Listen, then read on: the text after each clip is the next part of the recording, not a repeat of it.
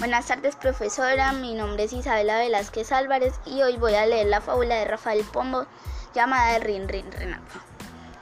El hijo de rana Rin Rin Renacuajo salió esta mañana muy tieso y muy majo, con pantalón corto, corbata a la moda, sombrero encintado y chupa de boda.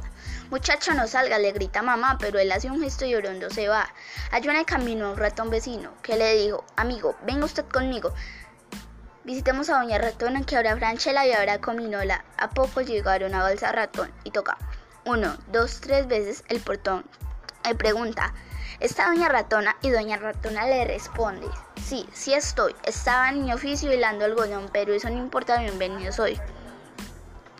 Y dice el ratón, mi amigo el de verde raya de calor, démele cerveza, hágame el favor. Y tanto que se toma la jarra y mandó a doña ratona a traer la guitarra y el renacuajito le pide que cante versitos alegres y nada elegante justo ahora, pero tengo el ganate más seco que una estopa y me aprieta mucho esta nueva ropa.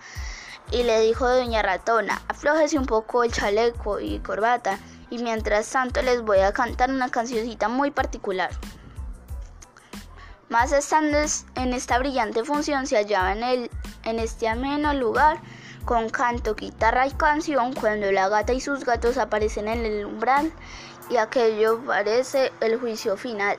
Doña Gata, vieja trinchó la oreja.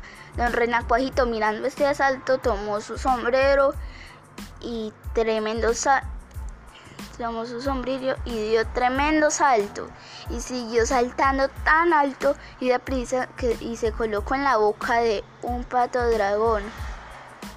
Y ese se lo embuchó de un solo estirón, así concluyendo uno, dos y tres, ratón, ratona y rana después de los gatos comieron al pato y mamá ranita solita quedó.